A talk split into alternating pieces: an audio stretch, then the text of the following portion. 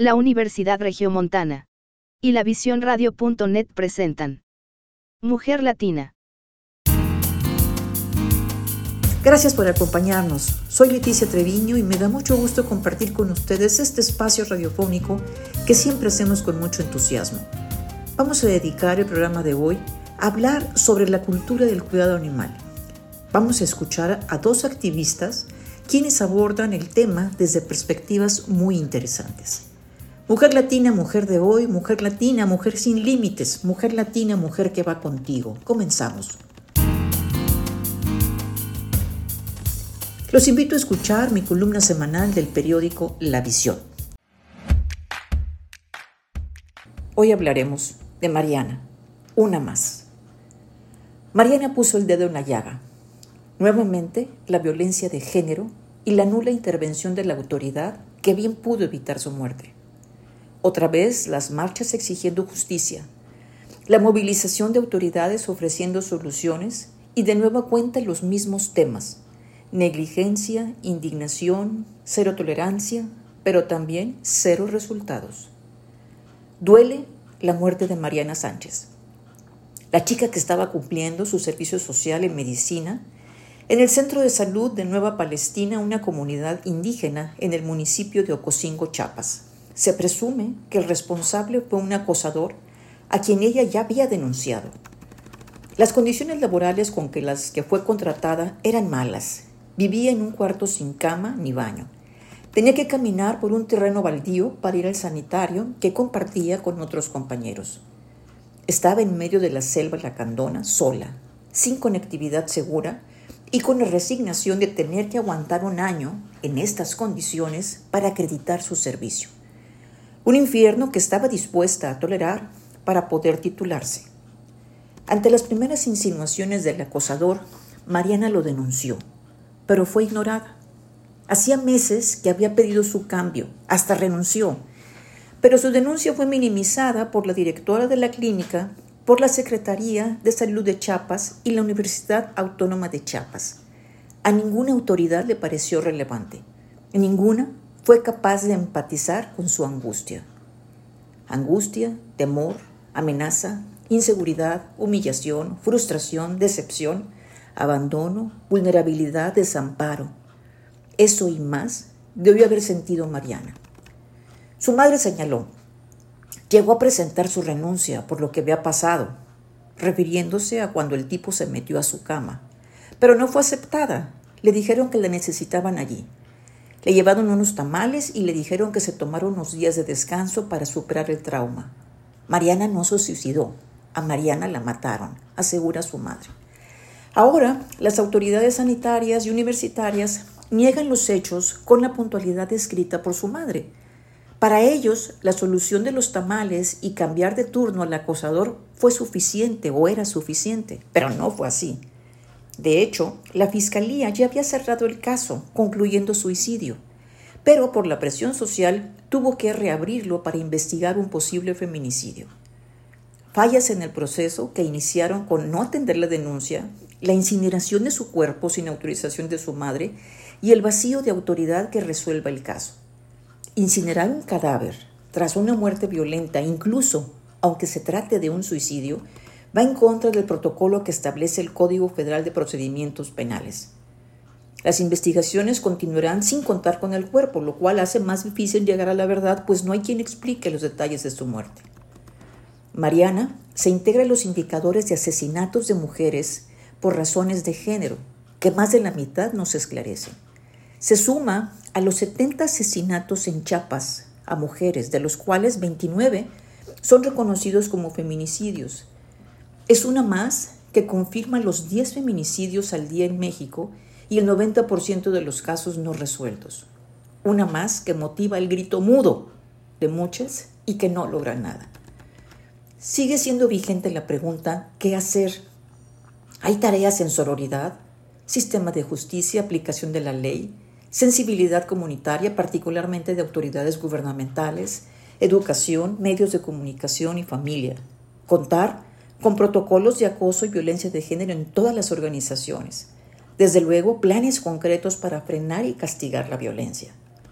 La falta de educación sexual con un enfoque hacia nuevas masculinidades confirma patrones de comportamiento en donde la mujer es un objeto de deseo y el hombre un animal incapaz de apreciar el respeto y manejar y controlar sus emociones e impulsos. La violencia hacia las mujeres y niñas es la violación más grave a sus derechos humanos. La Fiscalía General en Chiapas, al igual que todas las autoridades mexicanas, refrendó su compromiso de cero tolerancia a la violencia, así dijo, actuando en atención y estricto apego al debido proceso. Ojalá se vaya más allá del discurso. Por lo pronto, ya hubo fallas en el proceso. Gracias.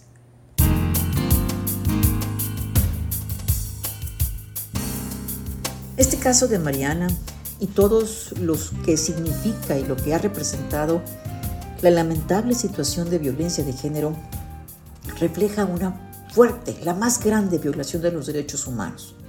Solo a través de una visión integral que aborde el tema de manera estructural en política, instituciones, en política pública, educación, familias, empresas, vamos a poder evolucionar a una sociedad con madurez emocional y compasiva.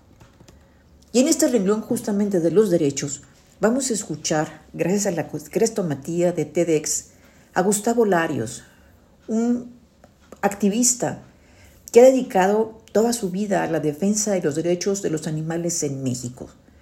Vamos a escuchar un fragmento o los fragmentos más significativos de una charla en donde él habla que los animales sí tienen derechos. Y aquí nos ayuda a entender las leyes mexicanas en la que se consagran y garantizan derechos de los animales. Gustavo Larios es abogado y jurista mexicano, promotor de la prohibición, por ejemplo, de corridas de toros en México, espectáculos con animales y otras instancias de abuso animal. A través de la Asociación Mexicana por los Derechos de los Animales, AMEDEA, lucha en el frente jurídico por visibilizar los derechos de los animales en las leyes mexicanas. Como universidad, somos promotores de las conferencias que se proyectan a través de plataformas, en este caso como TEDx, que están disponibles por redes sociales y que gracias a la crestomatía podemos transmitir en aras de un pensamiento crítico y reflexivo temas tan interesantes y sobre todo con argumentos que nos ayudan a entender el entorno que vivimos. Escuchemos los aspectos más relevantes de la charla de Gustavo Larios sobre los derechos de los animales en México.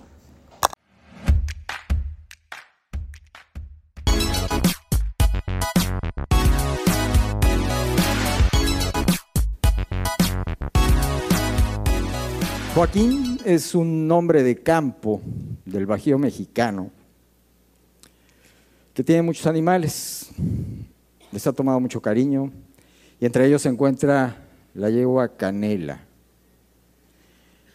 A esta yegua le ha tomado un amor muy especial porque nos lleva a ocurrir a quienes somos un poco empáticos que amamos a los animales, pero en este momento se encuentra muy preocupado porque la autoridad federal de la ganadería ha ordenado que mate a su yegua. Y se lo ha ordenado por considerar que tiene una enfermedad que representa un riesgo para la salud pública. El escenario pues no es muy bueno porque normalmente hasta un árbol cuando lo van a, cuando le encuentran una enfermedad lo matan, lo cortan y con mucha naturalidad. Así se trata a los animales también. Pero Joaquín no se da por vencido y decide acudir al juicio de amparo. Corresponde esto a un tribunal cuyo ponente interpreta la Constitución Política de México en su artículo primero que se refiere a los derechos humanos, en el sentido de que cuando el bien recae sobre un ser vivo, no se puede ordenar su muerte simplemente como una medida de prevención. Pero abunda en esto y dice que los derechos humanos per se trascienden a la vida de otros seres sin importar su especie. Esto es increíble que ocurra en un país como México, pero está ocurriendo. Y es la fuerza de la sociedad. De hecho, así sucedió. Los derechos de los animales no son algo nuevo en México. Desde el siglo XIX fuimos vanguardia con Belisario Domínguez, con Benito Juárez, posteriormente con Venustiano Carranza, a tal nivel que en 1871 el Código Penal ya sancionaba el maltrato a los animales y estaban prohibidos todos los espectáculos con animales. Se consideraba que si bien el hombre podría comer o vestirse con ellos, recordemos, siglo XIX, hoy existen mucho más alternativas, eh, no era concebible que alguien se divirtiera con el sufrimiento y con la muerte. Tuvieron que pasar algunas décadas para que se iniciara con tímidas leyes, primero en los 40 en el Estado de México, en los 80 en la Ciudad de México y posteriormente en otras entidades, sanciones tímidas y parecía que el legislador quería como justificarse, decía, protegemos a los animales por ser útiles al hombre. No podía entender el legislador que merecían un respeto en función de su valor intrínseco como seres vivos. Para mí esto inició siendo yo muy pequeño, porque eh, mi empatía fue de alguna manera natural al ver, como todos, a los perritos en las calles, flacos. Pero algo que me marcó de una manera muy especial fue cuando me llevó mi padre a ver una becerrada. Esto para mí fue un verdadero shock. Yo no podía entender lo que veían mis ojos. Y desde luego, la mirada y los lamentos de ese animalito que era incapaz de hacerle daño a nadie me marcó. Me dejó una tarea para hacer algo. Años después me di el gusto de poner un espectacular contra corridas de toros enfrente de ese lugar. Siendo estudiante de Derecho, lo que no podía entender de mis maestros o de los legisladores es que les parecía lo mismo una piedra o una silla que un ser con cerebro, con ojos, con patas, con su capacidad de acercarse y alejarse de aquello que le agrada o le desagrada o le da terror.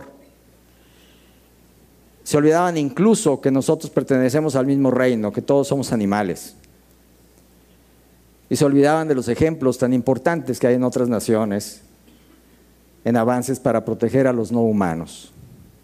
De ahí la trascendencia de esta nueva visión del Poder Judicial de la Federación. Cuando fundé Medea hace más de 21 años, la Asociación Mexicana por los Derechos de los Animales, decidí ponerle este nombre de derechos animales para retar al pensamiento de los colegas abogados. Muchos de ellos todavía les da escosor pensar que no seamos esta especie de semidioses, que no estemos por encima de los demás por el solo hecho de ser. Desde luego me interesaba también hacer un una labor de equipo interdisciplinario para poner a los profesionales al servicio de esta causa, no estar improvisando. Esto es algo muy serio que tiene que ver con ambiente y que tiene que ver sobre todo con paz social. Lo que buscamos desde luego es que estos fueran respetados, que la mentalidad cambiara y que se trabajara con las leyes por ellos. Dentro del aprendizaje que fui obteniendo en la pues obviamente estaba esta misma cuestión de, hacer equipo, pero sobre todo buscando resultados. Para nosotros no importaba que lográramos una ley protectora de animales si ésta no llegaba a alcanzar a un animal. No podíamos festejar una ley si no estábamos festejando que le habíamos quitado el sufrimiento a un ser. La ley, desde luego, requiere también de políticas, de instrumentos que la hagan fácil de aplicar y de a dónde llevar a los animales cómo rescatarlos y que tengan un buen destino. Y la tenacidad, desde luego, que va a ser un arma muy importante para que no nos dejemos caer y sigamos adelante. El círculo moral se ha ampliado, el círculo moral ahora queda demostrado también que ha permeado en las autoridades del más alto nivel para tener esta sentencia. ¿Por qué nosotros comparamos al, asunto de la esclavitud con lo que le ocurre a los animales no humanos? Desde luego los argumentos son muy similares se habla de que el otro, el vulnerable, el que está a nuestra merced, es un ser sin alma, sin derechos. Pero en realidad lo único que están haciendo es defendiendo su incapacidad para ponerse en los pies del otro, o en las patas o en las pezuñas del otro. Y su negocio, desde luego. Hay suficientes leyes en la actualidad como para que los animales tuvieran una muchísimo mejor vida, pero no se están aplicando.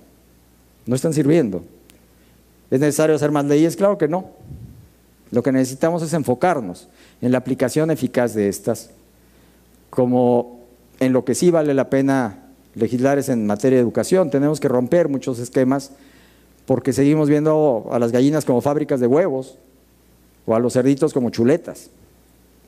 Es tiempo de recordar que todos ellos sienten, viven, tienen necesidades. ¿Qué necesitamos para que las leyes se vayan aplicando en la realidad? Pues desde luego que cambien los perfiles de las autoridades. Tiene que haber gente que esté sana psicológicamente, que sea capaz de ponerse en el lugar de los demás y que tenga la preparación adecuada, que conozca de derechos animales. Tenemos unas tendencias poco agradables en lo que ha ido ocurriendo en el país en materia de protección a los animales. Esto se ha convertido mucho en una moda. Vemos a personajes de la farándula llevándose pues una fama y a, legisladores también como una ganancia política. Pero deberíamos acercarnos a los ejemplos de verdadera eficacia con una sociedad en su conjunto, tanto autoridades como, como los propios ciudadanos, han tenido un gran éxito para defender a los animales. Y el caso es Medellín, Colombia. De verdad los invito a que vayan allá. Es envidiable. Ni los europeos tienen esa protección a los animales. Y lo único que ha generado es que, tengan una ciudad preciosa, con mucha paz. Es un cambio enorme.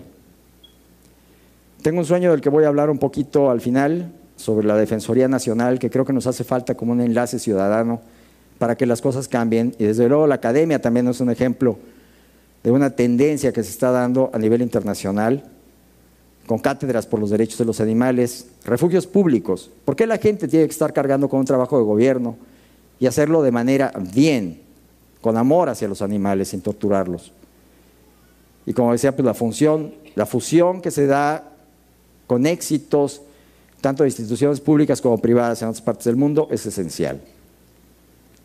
Desde luego que sí importa la ley, desde luego que es esta la que regula tanto valores universales como la moral de una época en un lugar determinado. Y desde luego la empatía, la muestra, la que existe entre gobernantes y gobernados. Es la que pone los límites para que los egoístas no, no pongan su razón de ser. La verdadera aplicación inhibe a la violencia porque es ejemplar. Se habla de la ejemplaridad de las penas. Y desde luego también pues tiene que haber mecanismos de rehabilitación tanto de las víctimas como de los victimarios. ¿De qué nos sirve llevar a la cárcel a un sujeto si no tiene un tratamiento psicológico y psiquiátrico? Y desde luego educar, necesitamos educar. ¿Cómo veo al futuro?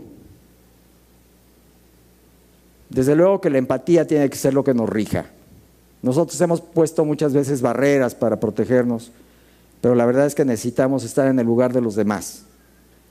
La forma de encontrar la paz va a ser a través de ponernos en el lugar del otro y tratarlo, como dice la regla de oro de la ética, como nos gustaría ser tratados a todos.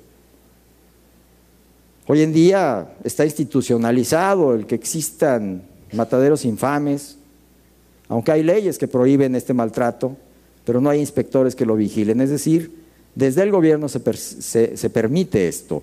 El eh, consumo, tanto nosotros como individuos, vamos poco a poco pensando en lo que consumimos, que esté libre de animales.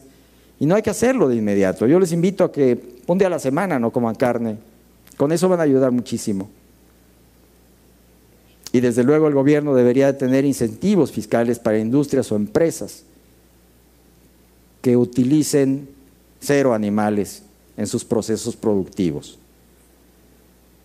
Desde luego, observo también una eficacia jurídica tiene que combatirse la impunidad. De nada sirve que haya leyes que no se aplicaron antes, que vengan nuevas que tampoco se apliquen. Y desde luego, pues que se escuche la voz de una defensora nacional de animales, preferentemente autónoma, que sea ese organismo con profesionales que puedan ir cambiando las políticas públicas, que establezcan los enlaces y los protocolos necesarios para que se pueda aplicar con toda eficacia la ley y que los animales puedan ser rescatados. Está en nuestras manos el que dejemos de ser lo que definió Arthur Schopenhauer como el infierno en que hemos convertido los humanos, esta tierra, para los animales. Seremos nosotros mismos y nada más nosotros quienes cambiemos esta situación. Gracias.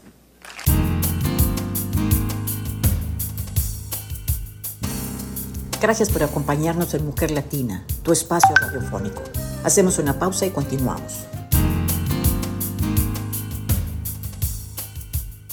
Continuamos con Mujer Latina y ahora vamos a escuchar una entrevista que le realicé a Ivonne Escárcega. Ella es activista animal, colaboradora de Prodan, con quien tuvimos una charla muy interesante sobre la cultura animal en México también. Escuchemos. Continuamos con Mujer Latina, me encuentro con Ivonne Escárcega.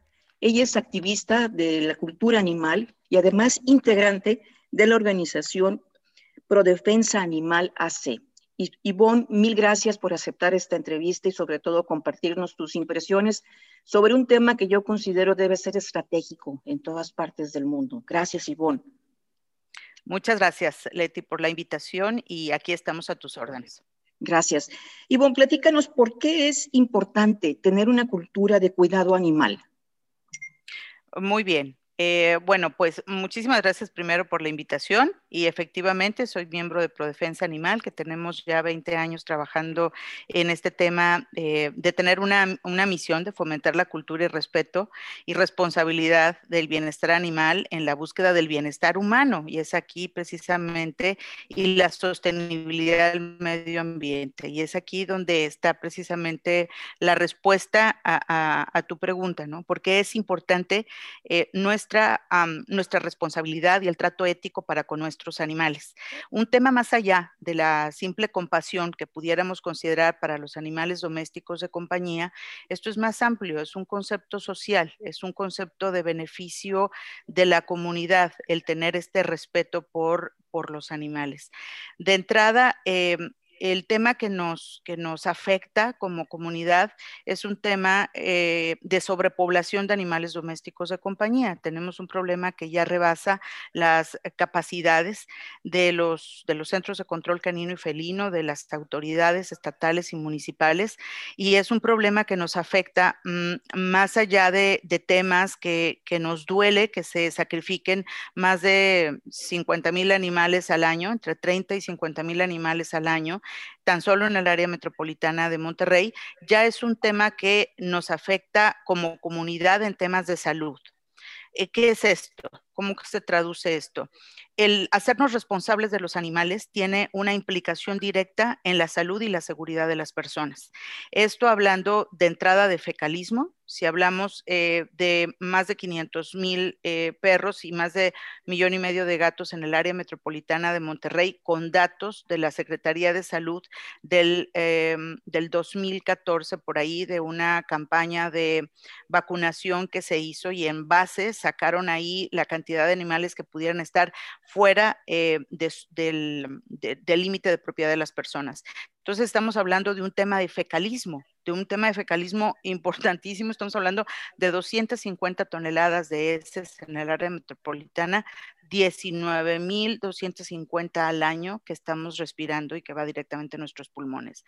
Otro tema este, importante eh, es la cuestión de zoonosis, la cantidad de enfermedades que pueden ser transmitidas de los animales al hombre si nosotros no eh, controlamos el abandono de los animales y la irresponsabilidad por decirlo así, la falta de tenencia responsable de, cada uno de los propietarios con los animales en casa para vacunaciones, para desparasitaciones, para revisiones veterinarias, para evitar las cruzas no deseadas, los animales abandonados en vía pública, eh, el que los animales anden defecando sin, sin alguna medida de, higiene y de control por parte de sus dueños, ¿no?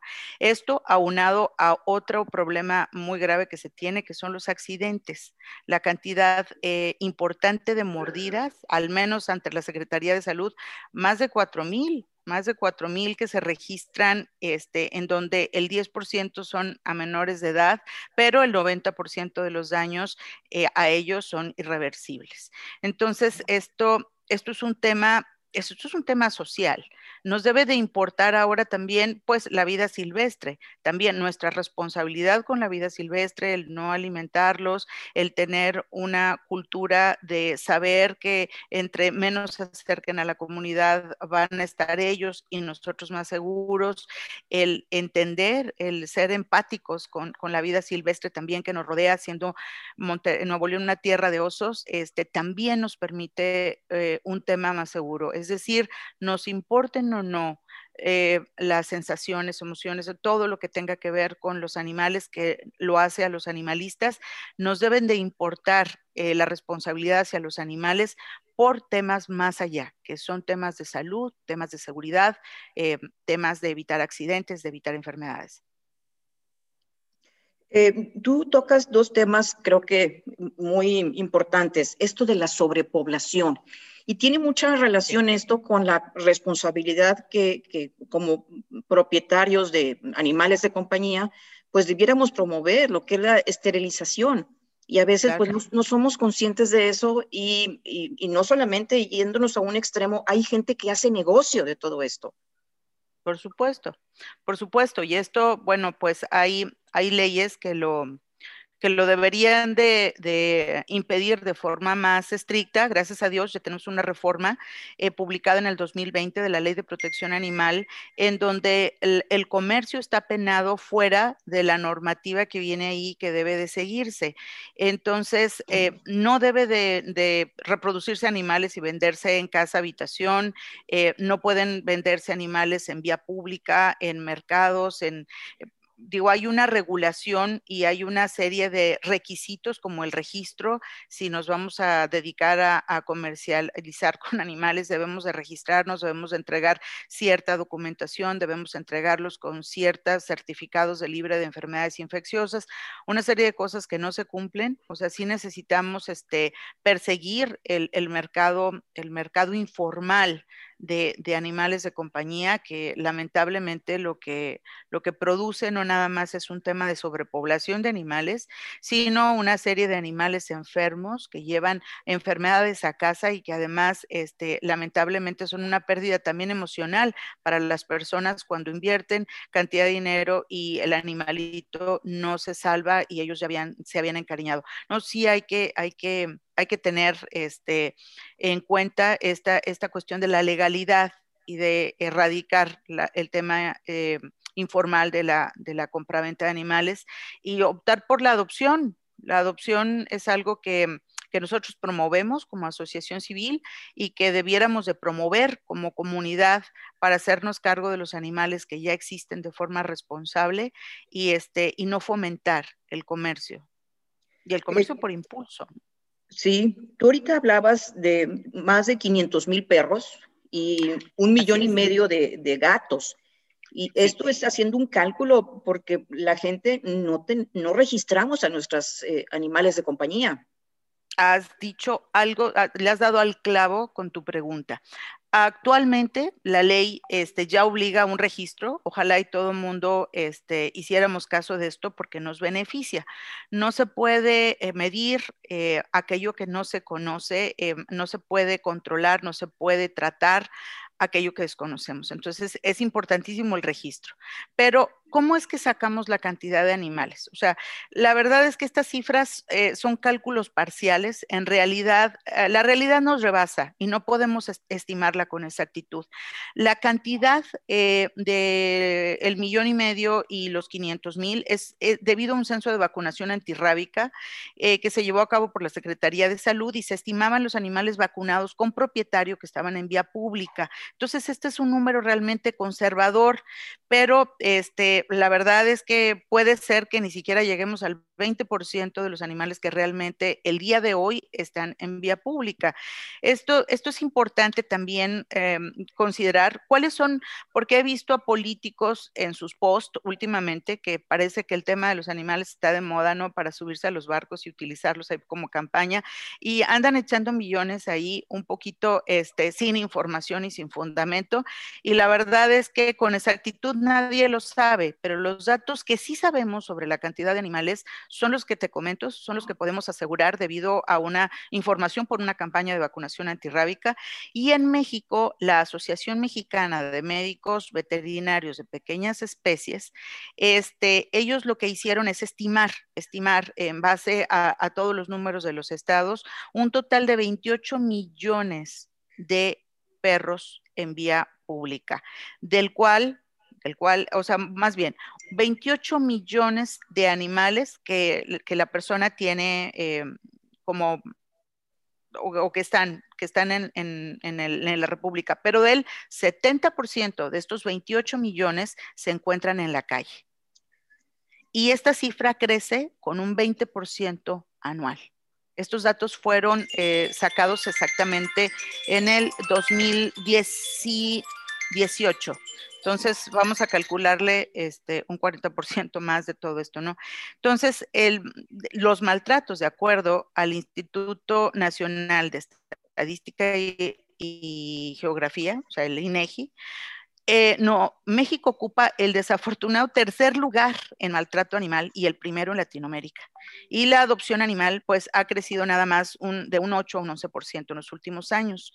Entonces, en México, 8 de cada 10 hogares tienen al menos un perro. Y hablamos efectivamente de que el 70% de los mexicanos tenemos un animal de compañía. Nada más, ojo, el 70% lo tenemos en la calle no dentro de nuestras propiedades. Estamos hablando de un abandono.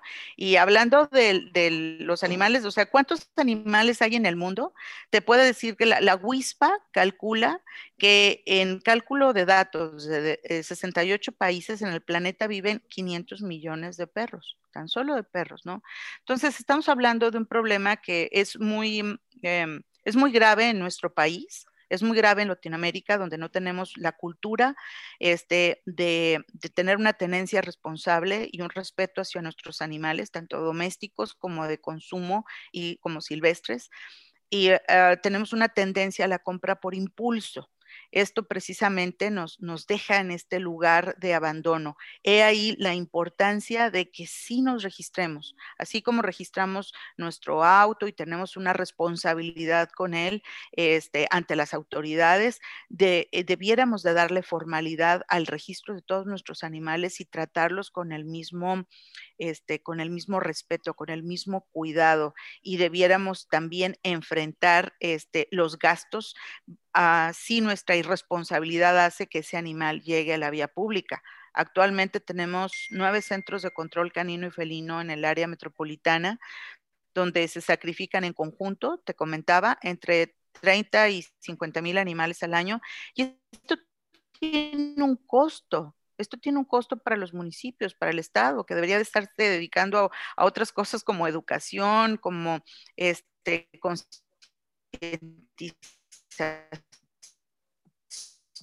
como vacunación, no sé, y lo estamos dedicando a sacrificar lo que cuesta al año sostener un centro de control canino y felino.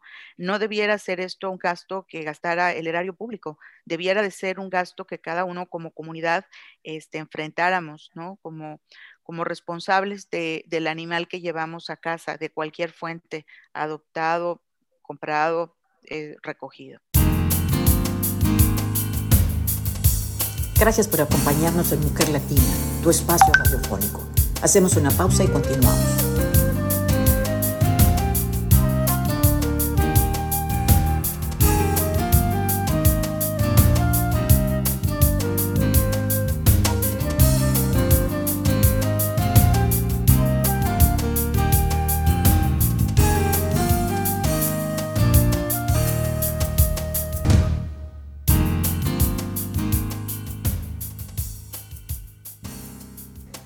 Estamos escuchando a Ivonne Escárcega con el tema de cultura animal.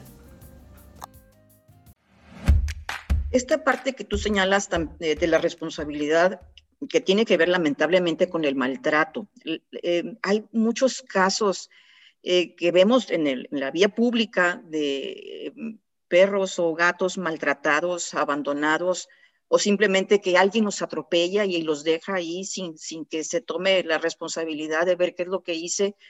Esa parte nos falta mucho como, como ciudadanos. Son, son animales, son seres que tienen vida entonces, digo, y, peor aquellas personas que, que, los maltratan, que los toman como juguetes o como, como objetos en los que descargan una ira irracional.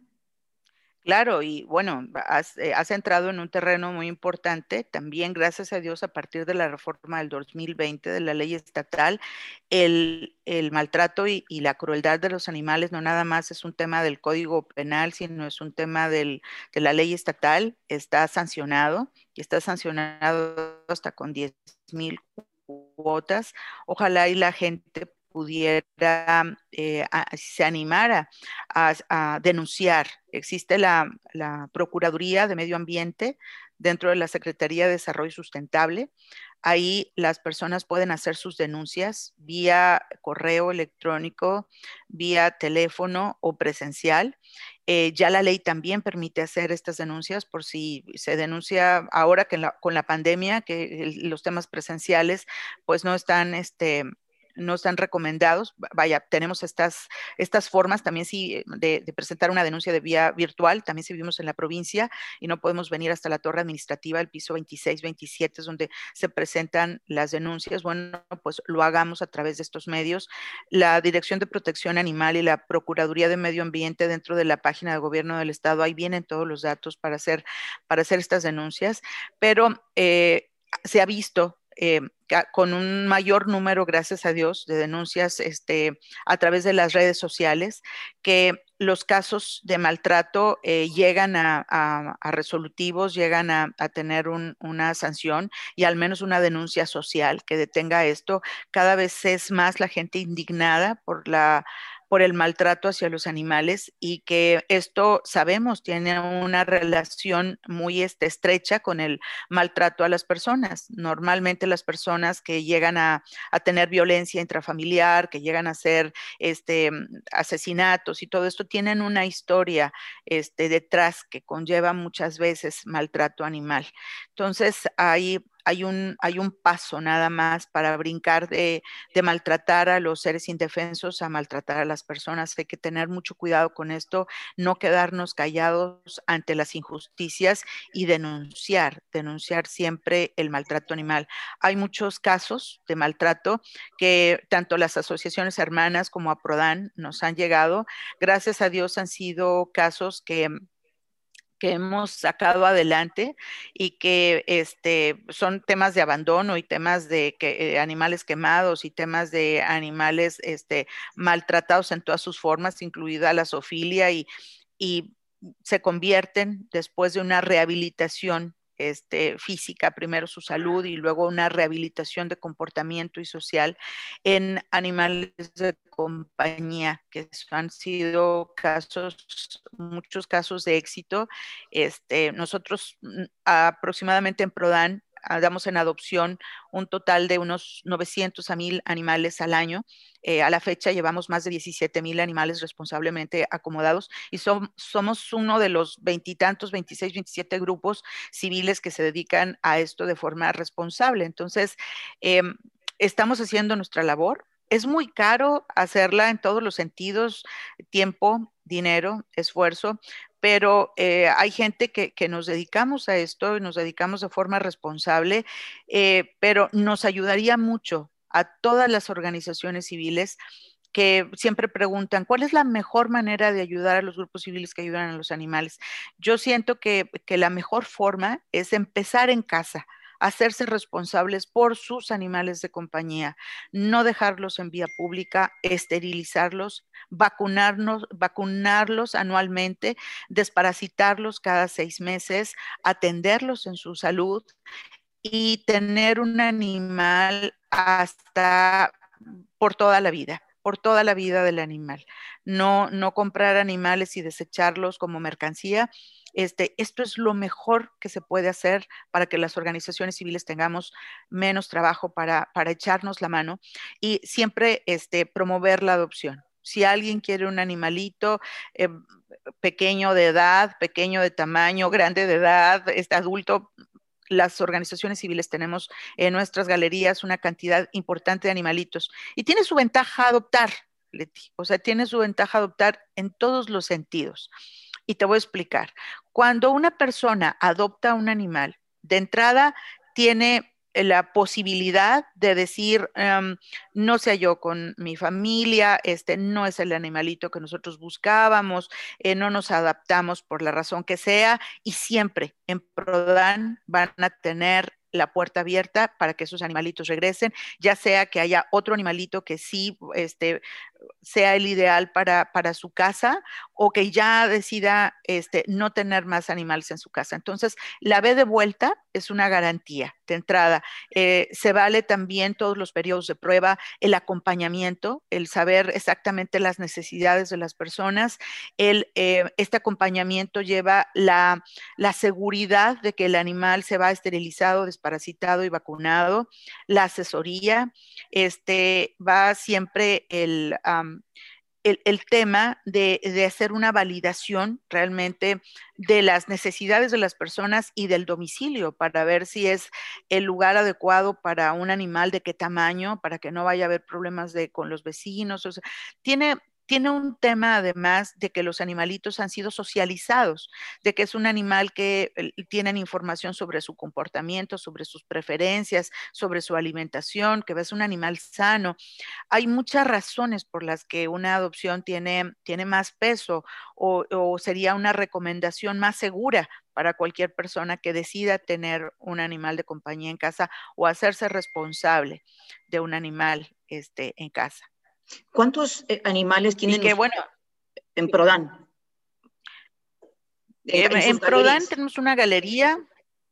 Actualmente, digo, rondamos alrededor de 300, 400 animales, donde un 30% son gatitos, un 70% aproximadamente son, son perros. En www.prodan.org.mx dentro de su apartado de adopciones pueden ustedes ver la galería, seleccionar este, si quieren perros, si quieren gatos, y, ahí están todos los datos para, para hacer el contacto y, hacer la, la adopción.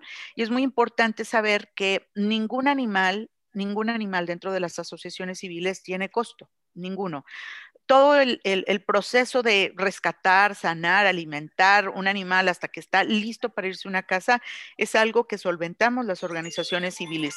Lo único que hacemos este, realmente para, responsabilizar al futuro dueño por... Eh, por los, los gastos que va a tener que, hacer con su animal de compañía, es eh, asegurarnos de que lo vacune, de que lo desparasite y de que cubra sus gastos como un cambio cultural en la esterilización. Y esto nos da la certeza de que año con año ellos van a seguir cumpliendo con esta responsabilidad, que no tienen problema alguno para considerar que dentro de la lista de gastos de casa está la salud de sus animales. Eso es muy importante. Es mucho mejor evaluar antes de tener un animal de compañía en todos los sentidos. Tengo tiempo, tengo espacio, tengo recursos para atender su salud, para alimentarlo. Es mejor evaluar todo esto. Me pienso cambiar de ciudad, me pienso casar, pienso tener hijos. Todo esto evaluarlo muy bien y pensarlo muy bien. Nosotros queremos enfrentar a la comunidad a que se cuestionen esto antes de tener un animal, porque es mucho mejor no tenerlo a tenerlo y abandonarlo generando un problema grave, grave a la comunidad. Sí. Eh, en Nuevo León tenemos suficientes centros de control canino, felino o centros de adopción em, y sobre todo algo también importante, o sea, ahorita que hablábamos de los animales maltratados, pues me imagino que van a dar algún albergue. ¿Cómo estamos en infraestructura de cuidado animal, cuidado y atención animal? Muy bien, déjame explicarte. Hay una diferencia importante, Leti, entre lo que es un centro de control canino y felino y un centro de adopción. El centro de, control canino y felino obedece a temas de una directriz de salud de federal, donde cada municipio debe de tener uno, para hacerse cargo de temas de zoonosis. Anteriormente era principalmente la rabia, pero eh, es, eh, o estos lugares existen debido a que existe la sobrepoblación y los animales en vía pública. Es decir, la comunidad y nuestras costumbres y nuestra mala cultura con los animales obliga a los municipios y a los gobiernos a tener un lugar para un control animal, en donde sean reportados, donde sean recogidos, donde sean sacrificados y donde sean vacunados también los que tienen propietario y los queremos llevar a un, tema antirrábico, pero obedece más a un tema de sobrepoblación y cómo hacer em, un Ah, es un tema de salud de las personas, por eso existen estos centros de control. Y los centros de adopción, que hay algunos municipios que lo tienen, de entrada hay tres que yo conozco, que es Santa Catarina, Escobedo y San Nicolás. Ellos tienen casas de adopción y también San Pedro. San Pedro está ya este, en, camino, eh, ellos ya tienen un programa de adopción, lo, tenemos en conjunto, eh, pero son los municipios que que, tienen propiamente establecimientos o, o, lugares como Casa Bienestar Animal, por ponerte un ejemplo, en donde existe una infraestructura para el bienestar animal no ahí no es un lugar de sacrificio, ahí no es un lugar de control de animales, no es un lugar que obedece a la salud de la población y que esté por ahí eh, la Secretaría de Salud metida, sino es un tema cultural de los municipios para promover la adopción responsable de animales de compañía. Entonces, eh, ojalá cada municipio tuviera uno. Este, eh, ahora por ley está permitido que los centros de control den en adopción animales a través de las organizaciones civiles. Esto se permite por ley. Ya ahorita es algo que, y no hay una norma que lo impida una norma oficial mexicana. Entonces, hay centros de control como el, Centro de Control de Guadalupe, el de Apodaca, por mencionarte algunos más que no, te he comentado antes, que están abiertos a la adopción, que nos, este, tranquilamente nos dicen, oigan, aquí está un animal, eh, Guadalupe es el que más nos, ha eh, contactado por animales que, que tienen oportunidad o y que hay personas que quieren adoptarlos eh, y a través de nosotros se hace toda la validación domiciliaria, el aseguramiento de los servicios médicos, la cuestión de salud. Entonces, eh, vamos avanzando, sí, vamos avanzando a, pasos agigantados. También tenemos casos de retroceso, no digo que no, digo, recientemente hubo un caso eh, muy mencionado en García sobre un tema de, un centro que antes operaba de, de forma regular o eh, bien, pero que eh, salió a la luz un tema de abandono total y un tema de maltrato y un tema de animales muertos y este, eh, de hecho nosotros como Prodan nos sumamos a la denuncia social y nos sumamos a la denuncia legal para que esto no vuelva a suceder y una petición de que pues sí se haga una revisión periódica por parte de protección animal a todos los centros de control canino y felino. Pero esto es una, también se, da, como no, el abandono, el maltrato y este, eh, en los centros de control canino y felino. Hay que tener cuidado nada más de no confundirlos nunca con un centro de bienestar animal. No lo son. Los centros de control canino y felino son lugares de sacrificio y, ojo, no es porque las autoridades se les haya ocurrido, es porque finalmente nosotros como comunidad provocamos la sobrepoblación que obliga a tener un centro de estos. Entonces, somos corresponsables. Esto digo que no, no se nos pierda de, vista y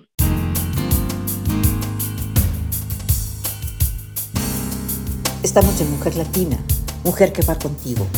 Hacemos una pausa y continuamos.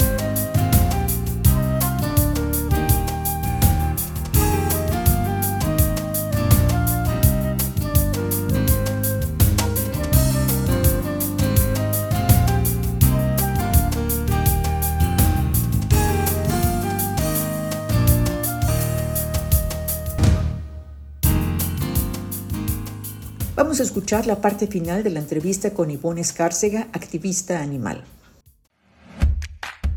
Hablando de albergues, que es algo que, me comentabas, Leti, eh, nosotros como, como, asociación civil eh, no creemos en el albergue de animales eh, para para adopción.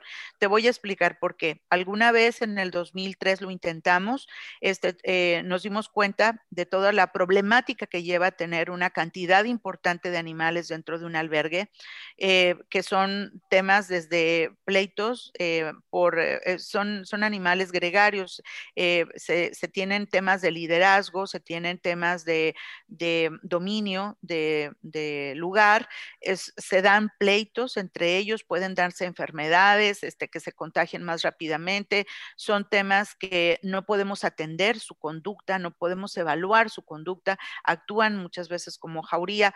Eh, los albergues no nos han dado buen resultado a las organizaciones civiles. Esto es lo que yo he visto en el transcurso del tiempo.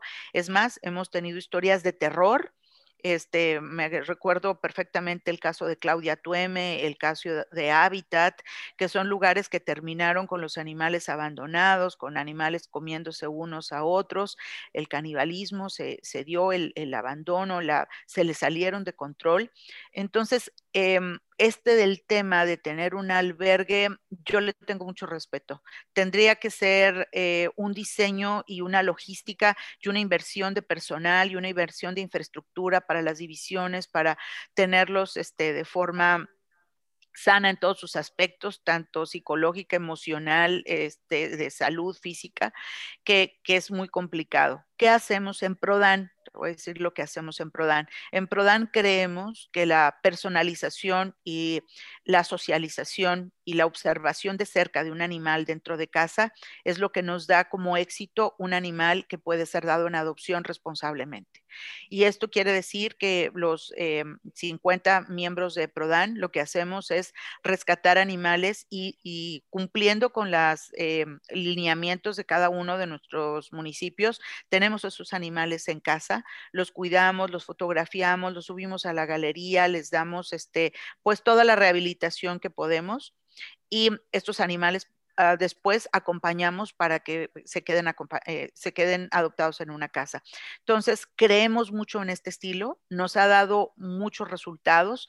Tenemos una galería donde están todos y cuando alguien quiere verlo, este, tenemos puntos de adopción, ahorita cerrados por la pandemia, pero que los tenemos siempre en San Pedro de Pinta eh, ahí en, Calzada del Valle los domingos y en los Petco, en el Petco que nos toca a nosotros es en el de Eugenio Garzazada, ahí también tenemos y lo rotamos y ahí citamos a las personas para darlos en adopción y el que los conozcan y esto sucede pues con las organizaciones civiles hermanas que conocemos también que, que están en algún Petco, este, todos los Petco tienen alguna organización civil este, responsable de las adopciones. Entonces yo siento que esto nos ha funcionado muy bien, más que el tema de los albergues, es el tema de la ciudadanía que también nos ayuda, no nada más los miembros, sino tenemos programas como Préstame tu casa, donde hay personas solas que no quieren tener a lo mejor un animal de planta, pero que se ayudan, oye, yo puedo cuidar un gatito por una temporada, yo puedo cuidar un perrito mientras se da hacemos uso de eso, les damos los servicios médicos, la alimentación. Eh, tenemos programas muy interesantes con Servicio Social del Tecnológico también, este, gracias al servicio del TEC, estamos muy agradecidos con ellos, pero hay estudiantes que eh, su eh, previa evaluación y, valoración con su familia, tenemos préstame tu casa con ellos y ellos eh, por todo un semestre cuidan un animalito y no nada más eso, dan información, lo promueven, este, se involucran en el proceso de adopción porque esto es un tema formativo y, este, y de esta manera nosotros podemos este, pues tener todos estos animales y, darlos en adopción sin necesidad de tener un lugar donde tenerlos hacinados, no, los tenemos en nuestras casas. Sí, Em, he sabido de muchas personas que, rescatan animalitos que ven abandonados en la vía pública y ellas de manera este, em, personal empiezan a hacer el trabajo de acomodo, les ofrecen una, un albergue temporal en sus mismos domicilios. También he sabido de extremos de, familias que tienen una cantidad de animales que han estado rescatando y que llega un momento en que llega a ser muy incómodo para los vecinos este, la convivencia con esas personas que tienen ya una gran cantidad de gatos, una gran cantidad de perros, que no siempre incluso pueden este, mantener. ¿Cuál sería la recomendación si uno ve a un animalito en, en malas condiciones en la vía pública? ¿Qué podemos hacer? Sí, bueno, ahorita te respondo eso. Tocaste un tema muy interesante que es el acumulador, el acumulador de animales. Acuérdense que la tenencia responsable es responsabilidad primero, bueno, pues con el animal, después eh, con mi comunidad, con mis vecinos, con, después con el municipio, ¿eh? seguir los reglamentos de cuántos animales puedo tener. Cada municipio tiene su reglamento. Nada más Monterrey, ojo, Monterrey no tiene reglamento de protección animal, hay que, hay que este, levantar la mano ahí para que sí lo tengan ahora con el cambio de, alcaldes. Y por último, la responsabilidad con mi planeta con el tema del fecalismo, con el tema de la sobrepoblación. Bajo este esquema hay que tener respeto por los vecinos, porque si no, no vamos a poder vivir en armonía y vivir en armonía y hacer que un animal viva en armonía en mi casa es ver que también mi vecino esté seguro, que esté tranquilo, que no tenga ruido, que no tenga problemas de salud por el ruido de mis animales. Hacerme cargo de eso hace que el animal tenga una estancia segura porque puede recurrir el vecino a hacer denuncias al municipio, a hacer denuncias al Estado y me lo van a quitar. Entonces, para que él viva feliz y yo viva feliz con él, primero tengo que hacerme cargo de que no tenga problemas ni de suciedad, ni de hacinamiento de muchos animales en casa, eh, ni tampoco eh, de temas de ruido dentro de casa, ¿no? Eh, ¿qué, ¿Qué puede hacer un ciudadano cuando encuentra un animalito. Nosotros por ahí les damos siempre a, quien nos escribe una, una guía, una, los acompañamos en este proceso, les ayudamos incluso a promoverlos, eh, les pedimos eh, que responsablemente lo que se hace cuando hemos decidido rescatar un animal, el primer paso es una valoración y una atención veterinaria con el veterinario de su confianza con los que nosotros tenemos y les recomendamos ahí en nuestros listados que sabemos que trabajan este, de forma honrada, eh, de forma profesional y llevarlo a un veterinario. Un veterinario les va a decir qué es exactamente lo que este animalito necesita para atenderse, para que su salud esté bien y les pedimos eh, tener uno a la vez, uno, uno en casa, cuidarlo, pasarnos todos sus datos, sus imágenes, nosotros los promovemos, nosotros hacemos las entrevistas. Eh, esto se llama rescate ciudadano. Dentro de Prodan lo manejamos como rescate ciudadano. Todos los animalitos de nuestra galería que empiezan con RC son de ciudadanos que decidieron rescatar un animalito y recibieron el acompañamiento de nuestro lado. Los requisitos de que animal esté vacunado, esté esterilizado, esté atendido de sus, de sus necesidades de salud, este, y que esté en casa, entonces nosotros hacemos una promoción. Eso es lo que puede hacer cualquier ciudadano. Así como estamos nosotros todos los grupos civiles eh, tienen programas similares o ayudan a las personas y hay muchísimos, eh, no colectivos, sino asociaciones, sino ciudadanos rescatistas independientes. Y eh, siempre les, les invitamos, bueno, a quien esto es una enfermedad, a veces le decimos así, porque vemos uno y lo queremos y otro y lo queremos y otro y también y, nos llenamos, ¿no? Este, hay que, hay que saber que, también la responsabilidad con los animales y el no maltrato, eh, nosotros estamos incluidos, ¿no? Y necesitamos tener los que humanamente podamos atender los que humanamente podamos alimentar y cuidar sin que ellos la pasen mal y sin que la pasen mal los vecinos y sin infringir las, los reglamentos municipales. Eso sería una recomendación. Y bueno, muchísimas gracias. Ha sido una entrevista deliciosa, una entrevista. Nos has compartido mucha información muy importante. Hemos avanzado desde el punto de vista legal, eh, pero todavía hay mucho por hacer. Pero sobre todo creo que señalaste algo fundamental, o sea, empezamos por uno mismo porque el cuidado animal eh, empieza con la responsabilidad de, estar conscientes, en, el caso de que decidir tener un animal de compañía, tú bien lo señalaste, hay que evaluar esa decisión, evaluarla en función de nuestra capacidad de tiempo, de recursos, de, espacio también, eh, porque no se trata de, negarle a nuestro animal de compañía condiciones de seguridad médica, de seguridad de vida, de seguridad de cuidados, asegurar sus vacunas, la desparasitación, que es muy importante, la, evitar que, que se cruce, o sea, las campañas de esterilización. Entonces, creo que es importante lo que tú señalas de empezar por uno mismo en esa conciencia, en esa responsabilidad del cuidado ambiental. Muchísimas gracias por, por la entrevista. Eh, la invitación es para que eh, ingresen a la página de, de, Prodan. Nos, decías, si no las quieres repetir, por favor. Sí, cómo no. Miren, es www.prodan.org.mx. Ok. Ok, pues, pues, muchísimas gracias. Este, eh, nuevamente creo que nos aportaste información que nos sensibiliza y que nos da más conciencia cuando decidamos tener un animal de compañía con nosotros. Muchísimas gracias, Ivonne. Llegamos al final del programa y nos despedimos con música de nuestros alumnos de difusión cultural, muy talentosos. Yo los espero la próxima semana. Gracias por acompañarnos. Les recuerdo que sigan a Mujer Latina a través de Facebook. Gracias.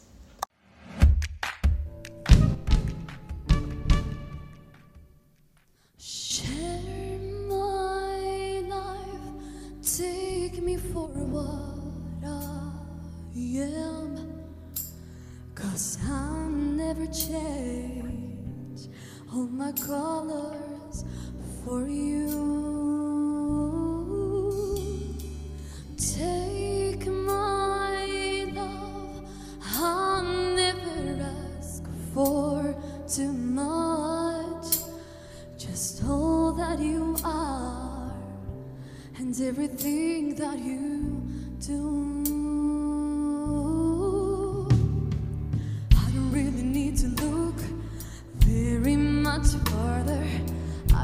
Wanna have to go where you don't follow. I won't hold this back again. This passion inside